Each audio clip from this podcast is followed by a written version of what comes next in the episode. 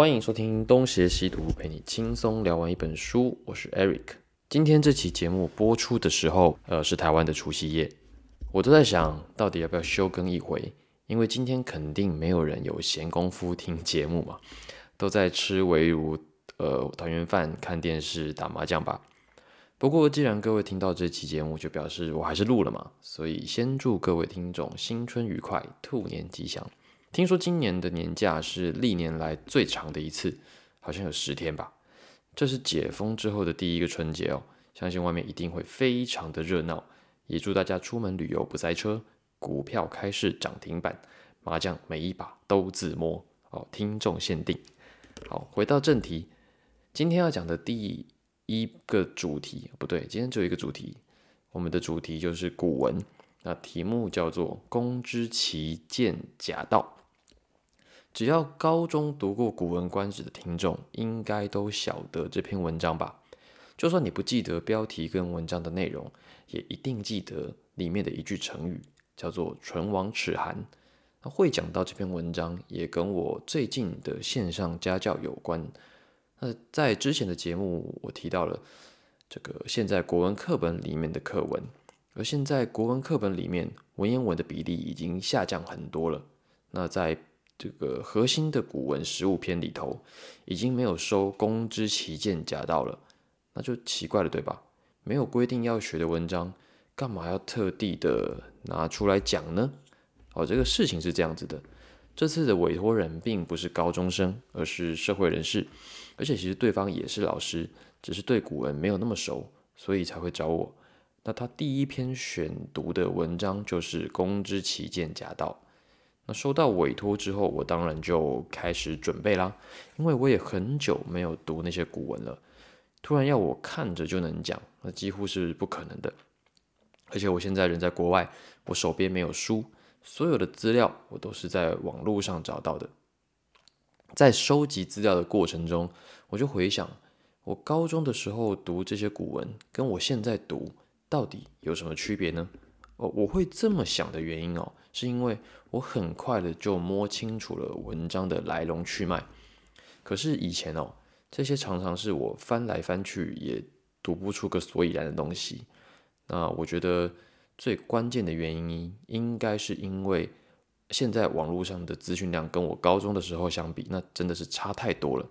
现在只要上网搜寻，哦，你打一个关键字，例如说打这个“公之奇见假道”，那么。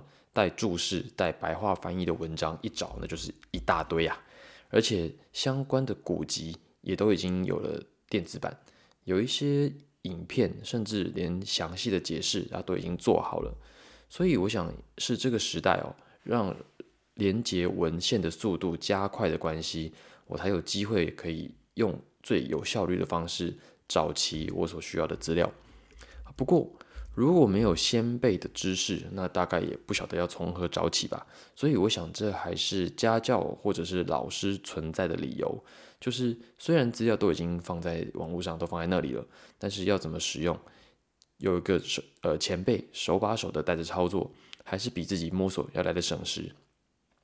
而且这样我才有工作嘛，对不对？那在节目开始前，还是呼吁一下，如果听众喜欢我们的节目。欢迎到 Apple Podcast 给我们五星好评，或者到 Facebook、Instagram 与我们留言互动，打东邪西毒就可以找到我们。和谐的邪，读书的读。当然，如果愿意支持我们继续做下去的话，也非常欢迎抖内支持。那我们就开始喽。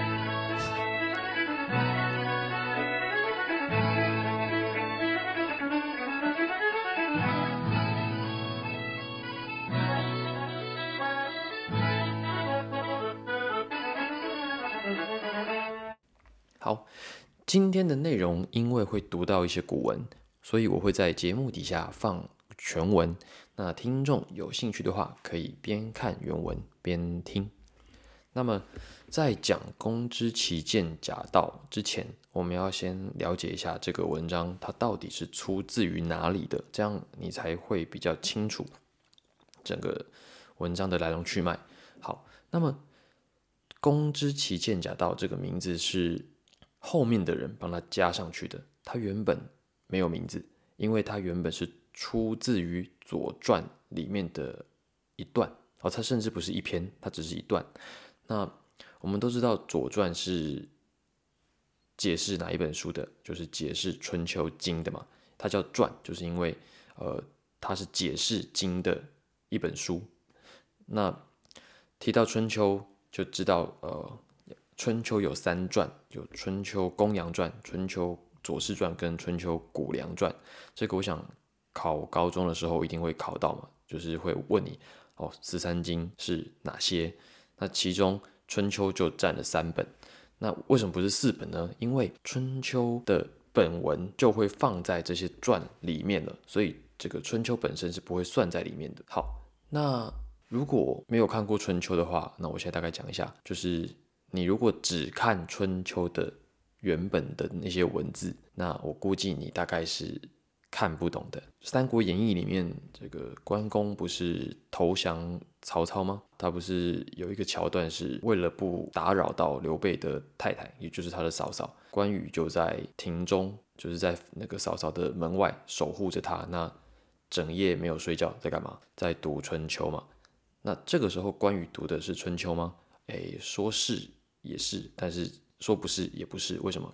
因为他读的是《春秋左氏传》。为什么他读《左氏传》呢？因为如果他读的是《春秋》的话，那我估计他马上就睡着了，他不可能看得懂。理由是什么呢？因为《春秋》本身他写的非常非常的简略哦，简略到什么程度呢？就是简略到基本上。没有人解释，你根本就不晓得他在写三小。例如说，呃，这篇《公之奇剑甲道》，它原本的出处就是《左氏传》嘛。那《左传》是根据哪一条来写的呢？好，那我们解释一下，就是《春秋》里面有一个小篇章叫做“西公五年”。那我们等一下来解释为什么是西公五年。西公五年底下就会有呃一些重要事件的记载。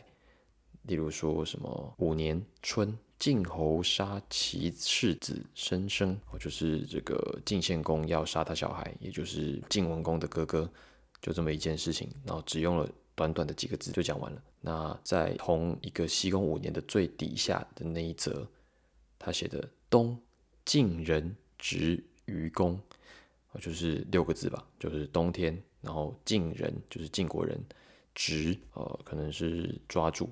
或什么的，愚公，愚就是那个愚国的愚。好，就六个字。如果没有人告诉你他到底在讲什么，谁能够解释他到底发生什么事情呢？所以，如果只看春秋本身的记载，你根本就不晓得事件的细节到底是什么。所以我就说，如果关羽只看春秋，他根本就不可能看得懂，他可能马上他就睡着了。呃，这边我们先不提公羊跟谷梁，我们先讲一下《春秋》到底是一本什么样子的书。它基本上是编年记事的国别史。可能有些听众以前学的不错，所以已经知道了。所谓国别史，就是指说每一个国家自己有自己的历史。那么《春秋》。基本上就是鲁国的自己的史书，《春秋》是当时对于史书历史记载的一个通例，所以照道理来讲，各国都应该有自己的《春秋》，但是出于某一些原因哦，所以目前留下来的就是只有鲁国的《春秋》了。那么相传《春秋》是由孔子所编辑删改的，那么另外一种说法就是说，《春秋》根本就是孔子。自己写的那有很多种说法了，就是后人对于春秋有很多的想象，以及赋予它不同的意义。那这边我们就先不多谈，我们就是先讲一下春秋本身是属于鲁国的国别史。那么它记载的就是鲁国的好几个国的国君，他们在位期间就发生了哪一些事情。今天讲的这个文章就是发生在鲁僖公的五年，那么换算成西元大概就是西元前的六百五十五年左右。公之奇剑甲道的故事就发生在鲁西公五年的冬天，就是西元前六百五十五年的某月吧，就是冬天的某月。那事情是怎么样子呢？那首先我们要先提到地点。那地点的话呢，我们首先知道的是晋国跟虞国嘛。然后这个故事，我们用现在的成语来讲，就是假途灭国。那个国有点难写，那请看底下的文字栏的叙述，你就知道是哪一个国。好，那所以是晋国要借虞国的路去消灭国国的这么一个过程。那晋国、国国跟虞国这三个国家，他们相对应于今天中国的位置，那就大概是在河南的西边，就是靠近呃。洛阳，然后再往西边，跟山西省的东跟东南边左右的这么一个地方。就地理位置来看，我们大家可以知道说，晋国跟秦国这两个国家相对来讲都是比较西方的。在呃一个比较动荡的时代，每一个大国都想要扩张自己的实力。这两个西边的大国，如果想要让自己的影响力发挥的，更彻底一点的话，那他们就势必要抢那个通往中原的交通要道。而对晋国来讲，他如果想要扩张自己的势力，那么他就必须要取得国国所在地的那个位置，因为那个地方是一个险的这个隘口。为了这个目的，他就必须要先消灭国国，当然还有虞国啦。那晋国要怎么消灭国国呢？如果他要直接的去攻击国国的话，那必须要从西边再绕一个很大的弯，从山的另外一方去攻击国国。那这样非常的旷日费时，而且军队到那里就累死了，所以非常不方便。对晋国来讲，最直接而省事的办法就是直接穿过虞国，走比较快的路去攻打国国。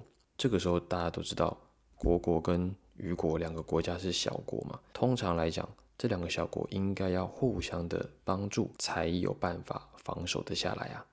可是，在文章里面说到的是，虞国的国君并没有这样子的大局观，他没有这样的深谋远虑，以至于晋献公用宝马跟宝玉去贿赂他，去收买他，他就被说服了，他就把他的道路，把他们国家的军队借给了晋国。我这边要先补充一件事情，就是文章的时间是西宫五年，但早在西宫二年，也就是事件发生的三年前，晋国就已经跟虞国借过一次路了，而那一次虞国也就真的借了，所以晋国就穿过了虞国去攻击国国。那为什么那一次没有顺便消灭虞国呢？理由很简单，因为当时的国国实际上有两个，一个叫北国，一个叫南国。那北国所在的地方叫夏阳，所以晋国那一次去攻击，主要的目标是国国的夏阳，那也就顺便的消灭掉了北国。那那个时候南国还在，所以晋国才会希望借第二次的道路去消灭南国。那文章主要的内容就是在讲虞国的大夫。公之奇如何的劝谏愚公，不要再把道路借给晋国了，因为这样子是自取灭亡。可能有些人会觉得，怎么会有人叫公之奇这个名字很奇怪啊？那我们知道以前的贵族他们有姓也有氏，那姓跟氏是分开的。公之奇这个名字很显然，他应该是以公这个地方作为他的姓氏，所以那是封地概念。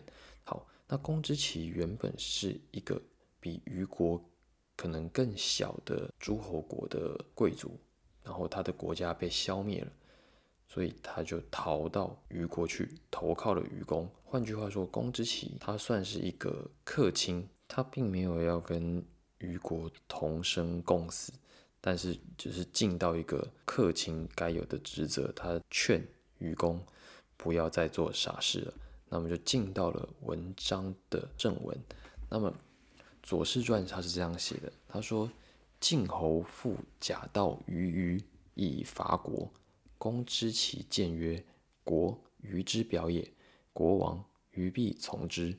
进不可起，寇不可完，依之未甚，岂可在乎？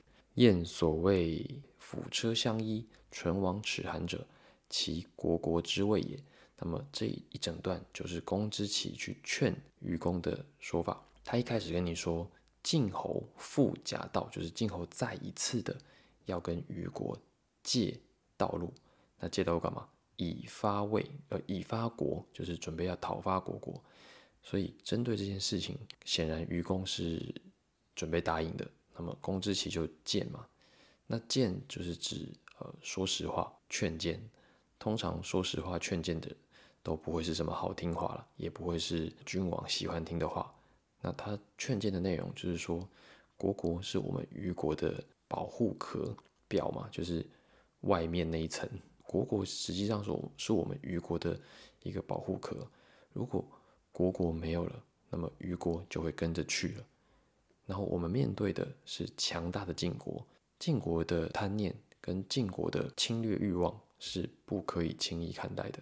所以进不可起，寇不可完。他的意思就是指说，千万不要小看这样的强大的敌人，也千万不要掉以轻心。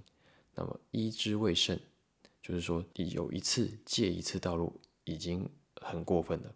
怎么可能可以让他再借一次呢？后面说的这句“燕所谓辅车相依，唇亡齿寒者，其国国之谓也”，这边就出现我们的著名成语“唇亡齿寒”了。那“唇亡齿寒”前面的那个“辅车相依”哦，历来有两种解释。第一种解释就是指它是车子跟车子旁边的固定的木板，或者是放东西的木板，就是说如果有车子。可是却没有放东西的木板，那这个车子也没什么用嘛。又反过来讲，如果你有放空东西的空间，却没有车轮，那这个也不成立。这是一种说法。那另外一种说法就是说，腹指的是脸颊，而车指的是你的牙床骨。所以如果没有脸颊，那牙床骨怎么能够安然存在呢？反过来也是一样。所以“唇亡齿寒，腹车相依”这两句话实际上都是一个意思。它指的就是国国跟虞国的关系啊。好，那针对公之奇的劝谏哦，虞国的虞公是怎么回复他的呢？他实际上就是觉得公之奇想太多了嘛，所以他说什么？他说：“晋无宗也，岂害我哉？”这个就是虞公给的一个反对的理由。那晋无宗也指的是什么呢？就是指说晋国跟虞国。我们两个的祖先是一样的，所以我们是同宗亲的人呐。同宗亲的人又怎么会来害我呢？哦，这个就是愚公的回答。好，那这边出现的对曰，就是指公之奇对曰。那他对曰，他说什么？他说：“太伯于众，大王之招也。太伯不从，是以不嗣。国重国熟，王祭之墓也。为文王亲事，勋在王室。”藏于蒙府，将国事灭，何爱于虞？且虞能亲于桓庄乎？其爱之也。桓庄之族何罪而以为禄？不为逼乎？亲以宠逼，犹上害之，况以国乎？公之奇针对愚公的反应，给他的一个打脸的回复。因为愚公不是说啊，这个晋国跟我是同宗族的关系。所以他不会来打我。那公之奇的策略就是，你要来跟我讲关系，那林北就来跟你讲关系。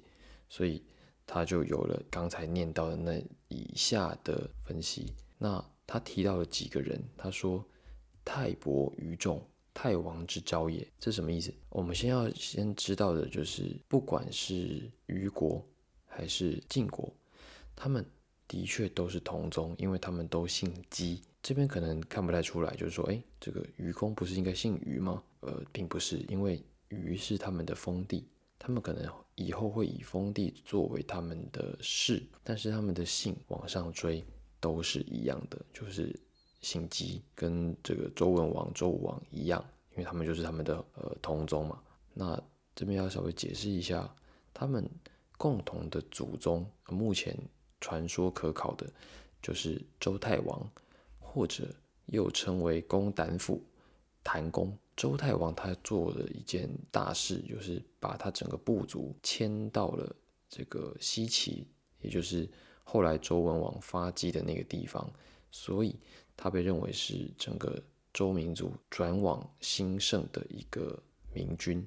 那据说周太王非常的喜欢周文王，因为周文王就是他的孙子嘛，他觉得。周文王以后肯定是整个家族的未来的希望，所以喜欢到什么程度呢？喜欢到他想要把他的继承人的位置让给周文王的爸爸，也就是周太公的第四个小孩。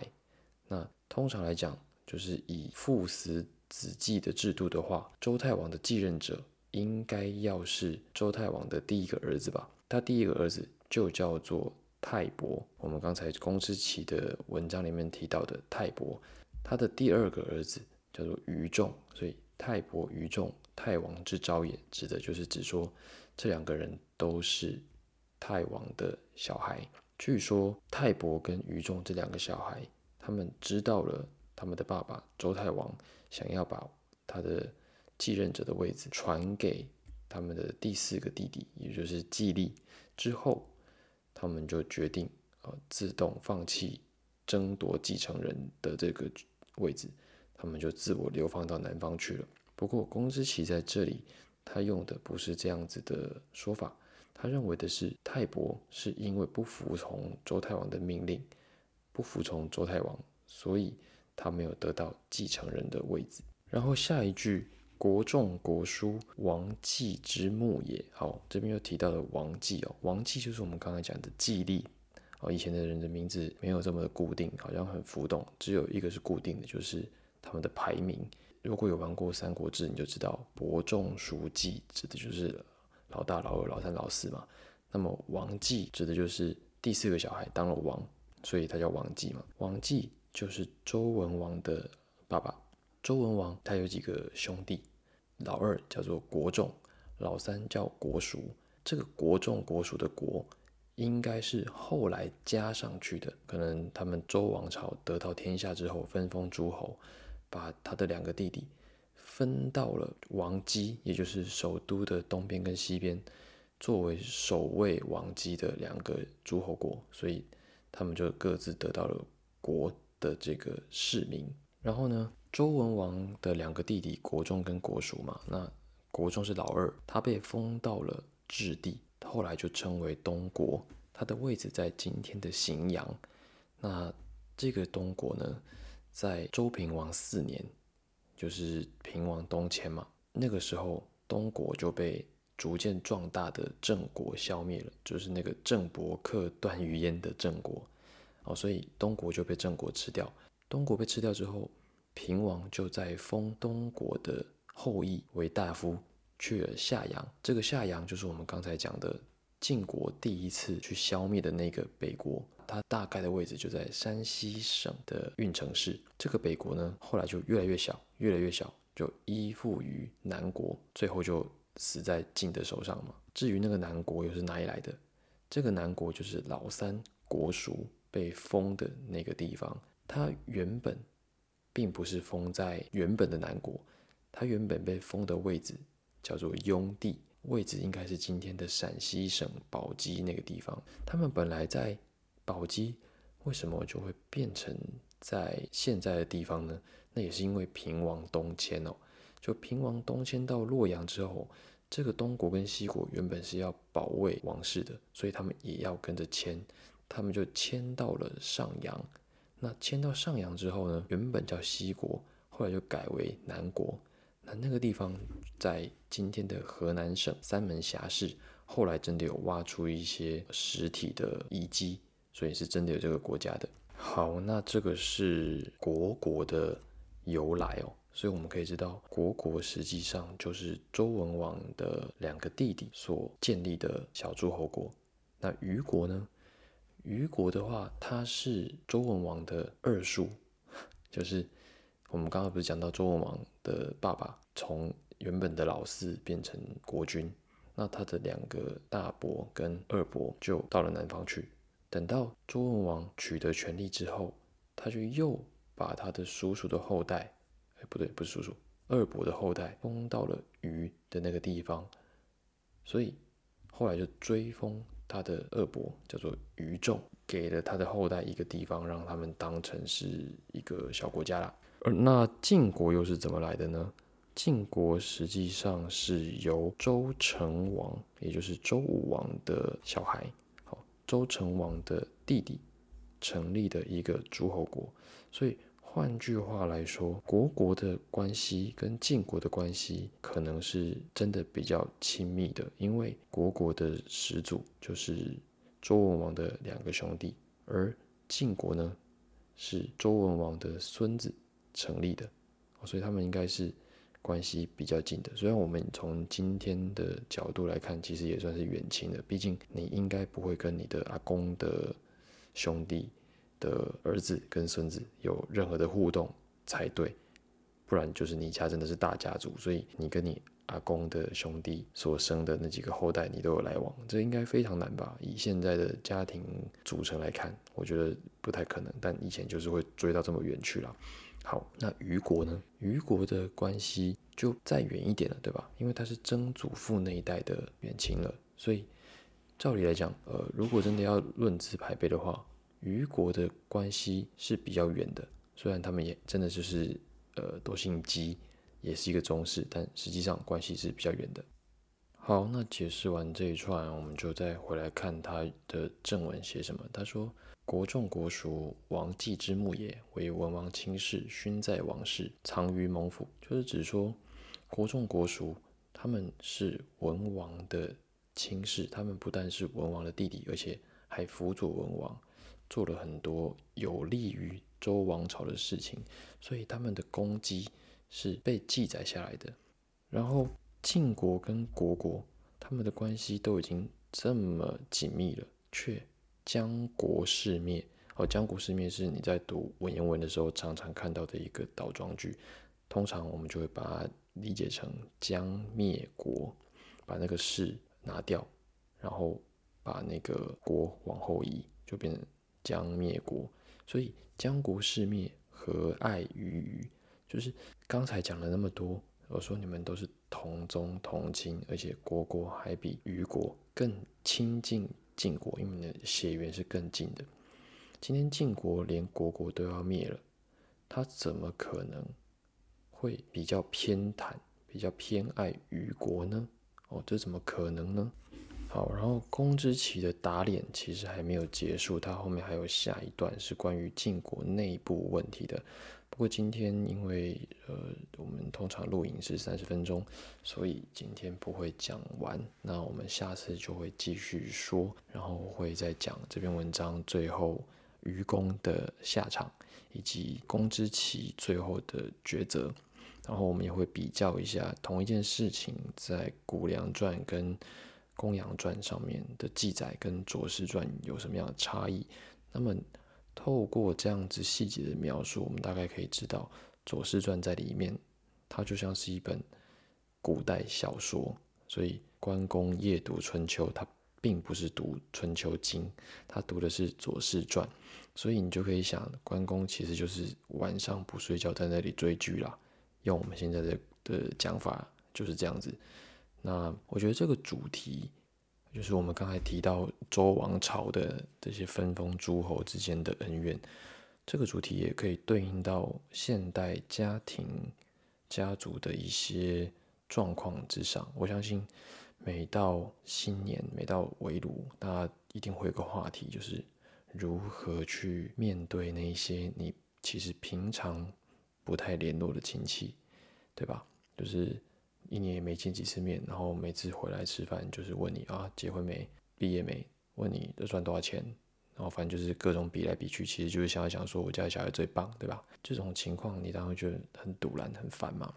所以这种就是你们明明没有真正的相处，却硬是要用一种呃虚无缥缈的血缘关系把大家联系在一起之后会产生的后果。